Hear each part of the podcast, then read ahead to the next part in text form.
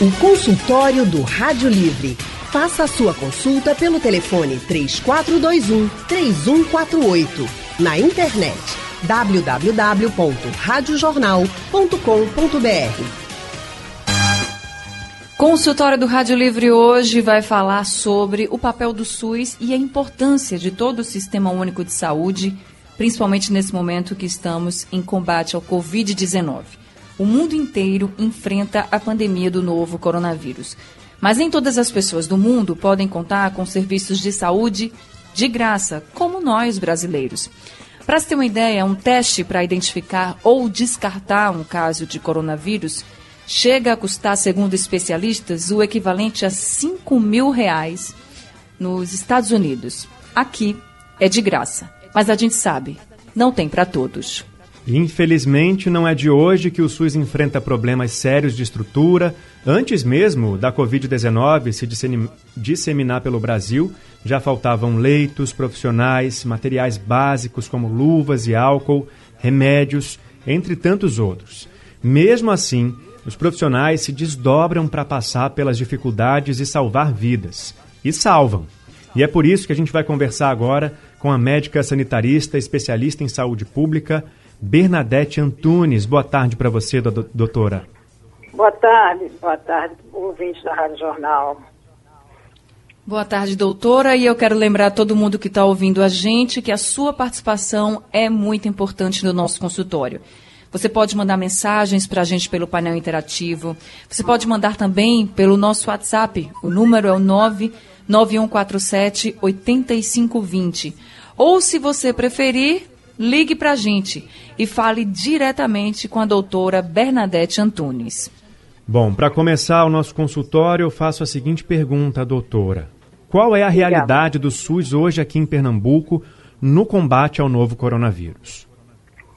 Olha, o, Su o SUS de Pernambuco, como no resto do país inteiro, mas Pernambuco para ser próximo da gente, tem sofrido muitos ataques no seu processo de financiamento, né, que é a questão mais importante, né? Quer dizer, a, a manutenção do sistema depende necessariamente do financiamento que é feito pelos três níveis de governo, né? pelo nível federal, estadual e municipal.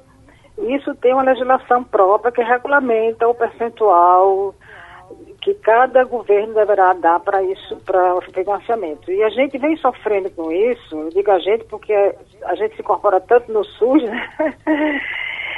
desde o golpe de, da Dilma em 2016, né, que começou a sair toda uma política, uma reformulação da política de atenção básica, que redundou com a votação da, da emenda constitucional 95, que acaba não só com a saúde, mas também com a educação, tá certo? E que isso vem desmontando o sistema único de saúde lentamente.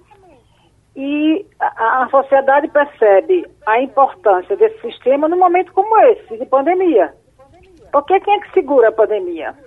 Quem é que tem expertise para dizer o que fazer e como fazer?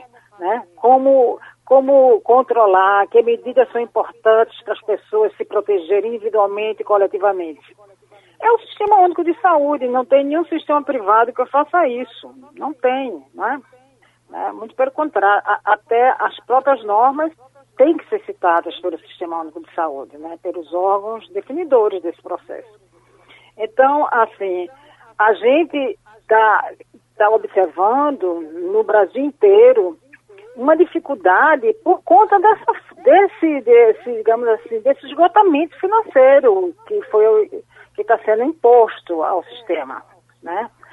E não só do ponto de vista de recursos de pessoas, mas também do ponto de vista do, de, de recursos financeiros mesmo, para aquisição de insumos, definição de logísticas, no enfrentamento, né? Como fazer, como chegar à sociedade, como fazer com que a sociedade, inclusive, reconheça que é o SUS que de fato tem a, a, a, capacidade de indicar que caminhos nós devemos ter. Por exemplo, suspender a aula, ficar em casa em isolamento. Quer dizer, a população tem que acreditar que este órgão é um órgão que tem expertise para isso.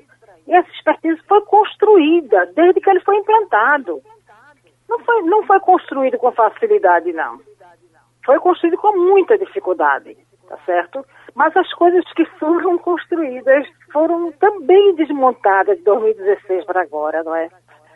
E a gente fica vendo essa dificuldade, por exemplo, com pessoas com recursos humanos, ou de repente voltar a abrir o programa médico porque não tem médico para atender as pessoas, porque não tem os outros profissionais para atender as pessoas, não é? O teste não é suficiente para todo mundo. E as, as decisões começam a, digamos assim, ser, serem muito mais é, pontuadas a partir do recurso, que é completamente escasso, do que pela própria necessidade de controle da epidemia, né? Tá certo? Então, assim, o SUS, ele é, ele é universal nesse momento. Não tem outro sistema que garanta isso, né? Isso que é uma coisa que é importante. Verdade, doutora Bernadette. Só para complementar, eu tenho aqui um dado de um levantamento feito pelo Conselho Federal hum. de Medicina há alguns hum. anos, que revelou que hum. o Brasil gastava menos que R$ 3,50 por pessoa para cobrir as despesas com saúde pública nas esferas federal, estadual e municipal dos mais de 200 milhões de habitantes, isso por dia. Então, é o que a doutora Bernadette está falando, a gente precisa fortalecer o nosso sistema único é. de saúde. E claro é. que isso precisa-se de, de, dinheiro. Doutora Bernadette. Anne Barreto vai complementar as informações para a gente lá da casa dela. o consultório está falando sobre a importância do SUS, né, que é um tema tão importante e é um serviço de extrema necessidade para todos os brasileiros. Quando a gente fala de SUS, é bom reforçar, né, Leandro, que a gente está falando de um sistema que atende todo mundo, que tem plano de saúde ou não. Você ou já usou o SUS ou ainda vai usar o SUS. Isso é fato no nosso país. E a gente está conversando com a doutora Bernadette Antunes, né? Ela é médica sanitarista e está conversando com a gente, falando sobre essa realidade do nosso Sistema Único de Saúde. E no bloco anterior, a doutora falou sobre a questão do fortalecimento do Sistema Único de Saúde no Brasil, que isso é imprescindível em todas as épocas. Imagina agora que a gente vive uma pandemia. Se a gente for pensar direitinho, a gente está vendo em todo mundo que o isolamento social está sendo a principal recomendação das autoridades para barrar essa proliferação do novo coronavírus. Cada um precisa fazer sua parte, ficar em casa, evitar aglomeração, quem pode, né? Mas assim como na Alemanha, por exemplo, que é um dos países da Europa com menos casos de mortes provocados pelo Covid-19, e um dos mais bem equipados com testes e respiradores, inclusive, a gente pode até associar isso a essa questão de não ter muitas mortes, porque o sistema lá de saúde está fortalecido e a gente queria que o nosso sistema também tivesse assim fortalecido. doutora Bernadette falou aí de falta de médicos, falta de materiais, falta muita coisa no SUS. O que acredito que não falta é vontade para fazer a diferença de muitos profissionais que trabalham no Sistema Único de Saúde. E aí eu queria falar com a doutora Bernadette agora como é trabalhar numa situação como essa, ou de rotina mesmo, que vocês encontram os mais diversos casos, mas com um cenário em que a gente se depara sem os materiais básicos para se trabalhar, sem profissionais para trabalhar. Então, como é que é para o profissional de saúde hoje trabalhar no SUS? Olha, para o profissional de saúde trabalhar hoje no SUS, eu não trabalho mais na ponta, né? Já trabalhei, mas hoje eu trabalho na universidade. Mas, assim, eu acompanho residentes de formação na estrutura, estudantes de medicina, de enfermagem, de odontologia. E o que a gente observa é que está sendo muito difícil trabalhar na saúde, porque a, a, situação da população é uma situação muito difícil. Né? E cada dia a gente vê o, o, digamos assim, o processo de adoecimento ou de qualidade de vida sendo mudado por uma série de influências desse modo de vida da gente, que é um modo super urbanizado, super tecnologizado, com alimentação completamente industrializada, quer dizer, cada dia a gente vê surgindo coisas mais complexas, né? E, e, a gente percebe assim, que o desgaste é muito grande. Você vê hoje equipes e equipes adoecidas, precisando de suporte, porque tem sido muito difícil mesmo, né? Até porque o que se, a forma como os, essas, essas, digamos assim, esses, estratégias que têm sido implantadas no Sistema Único sobre a sua forma de organização e financiamento, não tem facilitado o processo de trabalho do profissional da ponta, né? Hoje a gente tem uma estrutura muito baseada no gerencialismo, que os profissionais têm que dar conta de volume de serviço e, e isso não resolve saúde. Eu não defendo que a gente não tenha um mínimo de, de, de digamos assim, de discussão sobre quanto se deve fazer. Mas isso não tem que ser o prioritário, nem tem que ser a única estratégia para trabalhar.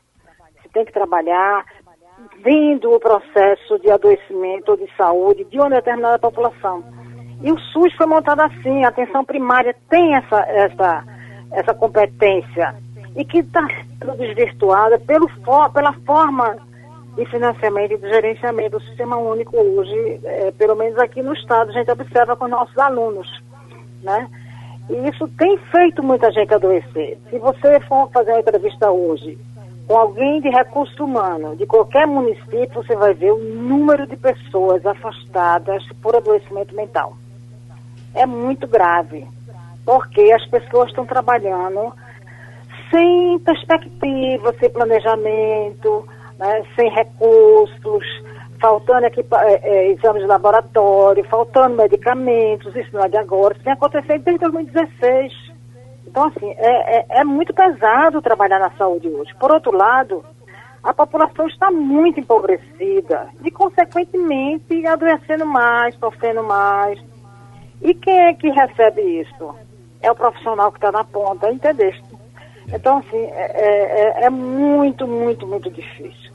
Tem momentos que a gente, como professor, participando de uma reunião, vai discutir um caso que acontece na determinada área de, de trabalho da residência, e a gente sai deprimido, a gente, professor, sai deprimido. Imagina quem está, digamos assim, cuidando dessa, da família, né, de como resolver as questões individuais e coletivas daquela família e daquela comunidade. Isso está perdendo a perspectiva pelo processo de trabalho né, gerencialista que está implantado dentro do Sistema Único de Saúde, né, e que a gente não vê que isso traz resultado, tá certo? Então, assim, a população hoje sofre muito. Imagino agora, nesse momento da pandemia. Pois que é. aí é mais esgotamento mesmo, entendeu? Por isso que é tão importante todo mundo seguir todas essas recomendações. Doutora é. Bernadette, o Alexandre, do bairro do Cordeiro, está na linha para fazer uma pergunta. Sim. Boa tarde, Diga, Alexandre. Alexandre. Boa tarde, doutora. Olha, é muito pontual esse assunto agora que a gente tem que tirar uma grande lição disso tudo, que, que espero que se tire, porque, como a senhora falou, o SUS está tá sendo sucateado, entendeu? Os empresários aí de hoje só se fala em privatizar tudo, tá entendendo? Você, a senhora vê o metrô, sei que o metrô é outra, é outra instância, mas o que está aí é o empresário é, por trás querendo é. privatizar, médicos sendo mal pagos, enfermeiros com salário abaixo do, do, do, que se deve receber. Então é muito preocupante. Eu espero que isso fique de lição e se valorize os profissionais, médicos, enfermeiros, corpo do funcionalismo público que está sendo é, é, é, demonizado, entendeu? Está é. sendo, está sendo marginalizado o funcionário público. Tá? Então eu quero ver agora. Entendeu, doutora? Obrigado. É. é. É, aproveitando ele, Alexandre, dizer exatamente isso. Quer dizer, hoje a gente tem uma, uma atenção primária à saúde, que deve ser a porta de entrada do sistema, que, que é onde a gente vivencia os primeiros problemas, não só de saúde, como sociais da comunidade, tá certo? E que hoje, além de ter sido, é, digamos assim, desvalorizado do ponto de vista do financiamento e de acolhimento às equipes que lá trabalham, a gente, por exemplo, nesse momento de pandemia, o governo federal lança uma portaria regulamentando uma agência né, de interesse público que vai gerenciar a atenção primária no país, que é um processo claro de privatização desta porta de entrada. Quer dizer, a gente só percebe o agravamento da possibilidade. Quer dizer, a gente, de fato, Alexandre, tem que estar lutando muito para preservar esse sistema que é uma conquista do povo. Eu mesmo estava lá, na oitava conferência, tá certo, brigando por isso, escreve, ajudamos a escrever todo o capítulo da saúde, tanto no nível federal, como estadual, como municipal, e a gente vê que a sua implantação, que ainda não estava completamente, digamos assim, realizada, detalhada, com os problemas, sendo completamente desmontada de 2016 para cá, entendeu? Além da política em relação aos trabalhadores, o desmonte da seguridade social, a legislação trabalhista, né? Quer dizer, a gente está vendo uma situação de, de, de muita vulnerabilidade para o sistema. Nesse momento que o sistema, de fato, é quem está dando resposta à pandemia. Porque não tem outro sistema no Brasil que dê resposta. Tá e certo? os problemas expõem os profissionais, os pacientes, né? Exatamente. doutora Bernadette. É, é desse é jeito que a gente espera, né, como o Alexandre falou, que as pessoas comecem é. a valorizar o que temos aqui. Consultório do Rádio Livre hoje falando sobre a importância do SUS no enfrentamento de uma pandemia.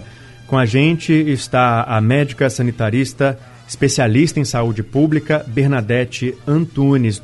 Doutora Bernadette, tem mais um ouvinte na linha para participar Ótimo. da nossa conversa. É o Rodrigo de Ouro Preto. Boa tarde, Rodrigo. É, boa tarde. Pode boa fazer tarde. sua pergunta, Rodrigo. É o seguinte, a doutora Bernadette falou sobre a questão da importância do SUS. Tudo bem que se funcionasse era algo de tamanha importância. Mas durante esses anos todos que não funciona e funciona precariamente, eu faço duas perguntas à doutora. Se ela usa o SUS ou ela tem plano de saúde? Se ela adoecer, ela vai usar o SUS, que ela disse que, que deu é, as primeiras linhas ali, ela, ela, ela colocou no papel algumas coisas do SUS. Se ela hoje usa o SUS e se todos pudessem, todos os trabalhadores pudessem pagar um plano de saúde e o SUS realmente fosse extinto, mas que o Brasil tivesse trabalho e os trabalhadores tivessem um poder de compra que pudesse pagar um plano de saúde. Não seria melhor? Boa, dia, boa tarde, Rodrigo. Muito interessante sua pergunta. Muito é procedente. Veja, lógico, nós temos grandes problemas no Sistema Único de Saúde problemas que são decorrentes exatamente da, da, da, da relação público-privado, né? Então, o que é público e o que é privado. A gente, na, no Brasil, a gente está com uma experiência muito ruim do que é público. Então, a gente não valoriza o público. Por exemplo, eu hoje fui me vacinar. Quem é que está vacinando para influenza hoje, no, desde segunda-feira? Quem é que está vacinando? É o público, tá certo? Sabe quanto custa uma vacina dessa?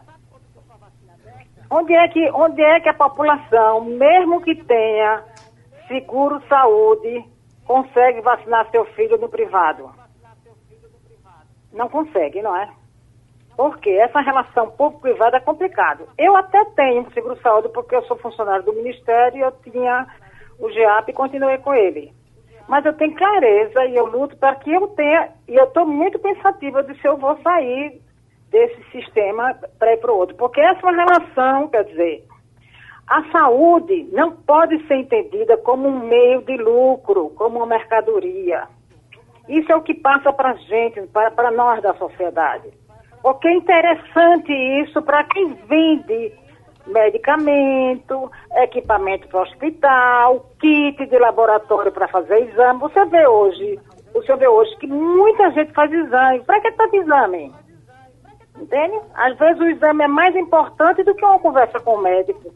E às vezes até o médico deixa de conversar tanto porque ele também tem um exame, então ele, ele muda, descaracteriza o trabalho dele. Não é verdade? Então, assim, porque a saúde hoje não está mais sendo considerada um direito humano. A saúde hoje está sendo trabalhada como um meio, tá certo, de lucro. De lucro. É como se fosse um tecido que eu vou vender para ganhar dinheiro, tá certo, para sobreviver. Isso a gente tem que, tem que desmontar. Porque se a gente não desmontar, a gente não vai ter a saúde. Porque se o senhor tiver se o senhor for hoje, por exemplo, em qualquer lugar privado, numa urgência, o atendimento também é muito ruim. Tá certo? Não diferencia do que a gente acha ruim da UPA, não. Não diferencia. Tá certo? Se o senhor fosse internar em algum hospital privado, no, no hospital daqui, tá certo? De Recife, o senhor está em Olinda, de Olinda, tá certo? O privado não se diferencia muito do público, não. Muito pelo contrário, tá certo? Muitos públicos atendem muito melhor do que privado. Tem gente que tem seguro saúde, mas prefere para determinadas questões, por exemplo, se o senhor precisa de um transplante, quem vai fazer o transplante para o senhor? É o público. O privado não tem plano que cubra. Tá certo? Então, essa, essa discussão é uma discussão bem mais profunda e que a gente tem que lutar pelo direito à saúde.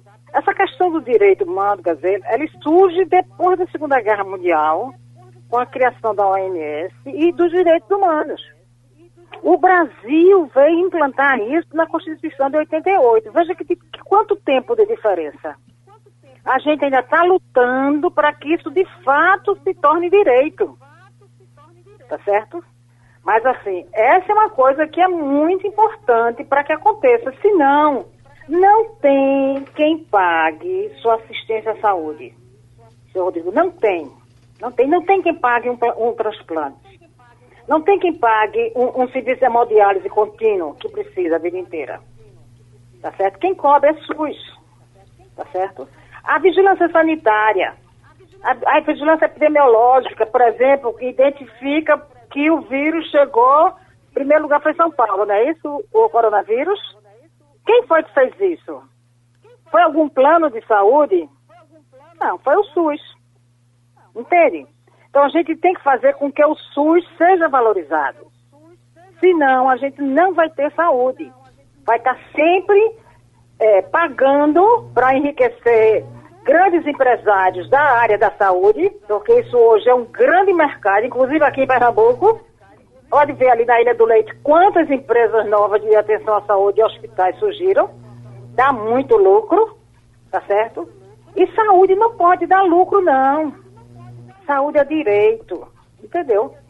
E aí começa a gente trabalhar muito mais com a doença do que com a saúde. Percebe? Então, essa discussão bem mais ampla. E a gente tem que brigar para que o SUS atenda melhor. Eu concordo com o senhor. Tem muito problema no SUS, tem.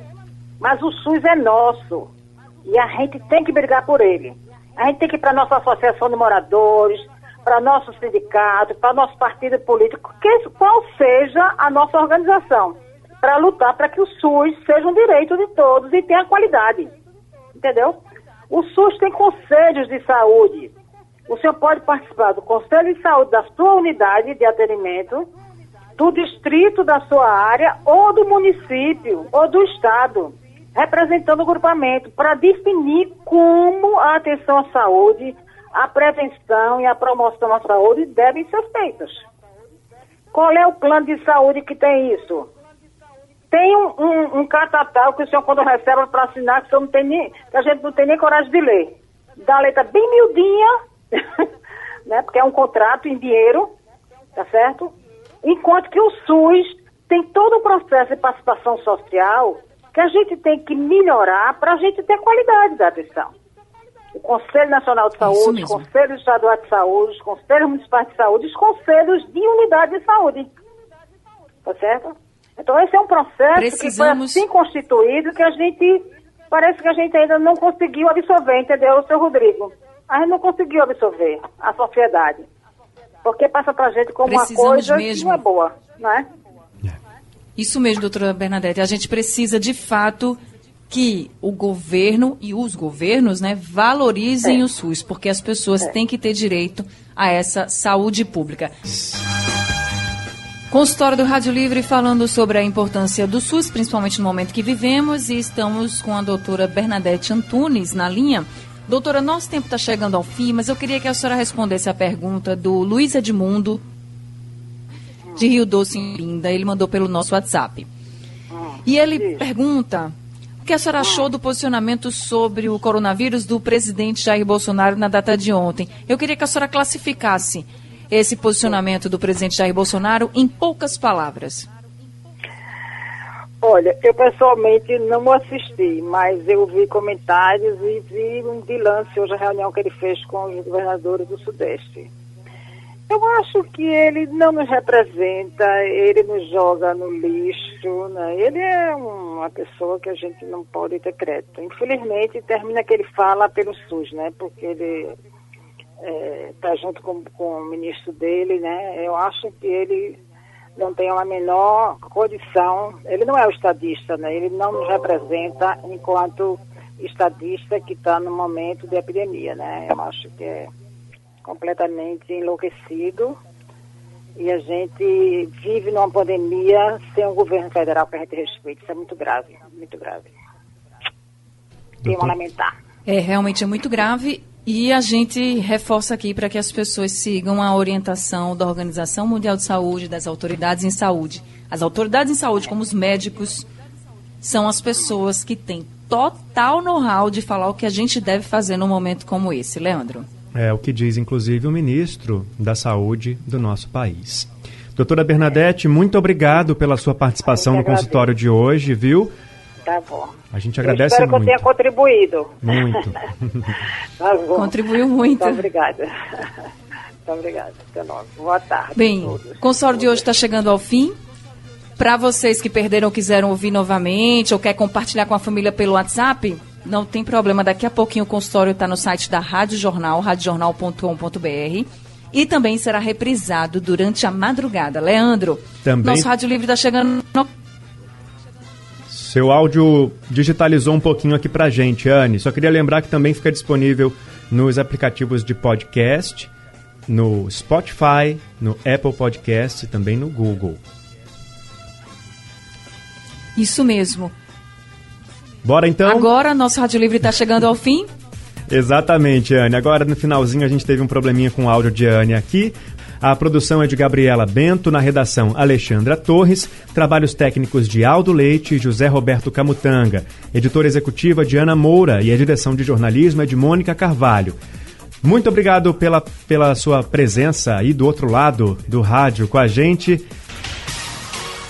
O consultório do Rádio Livre.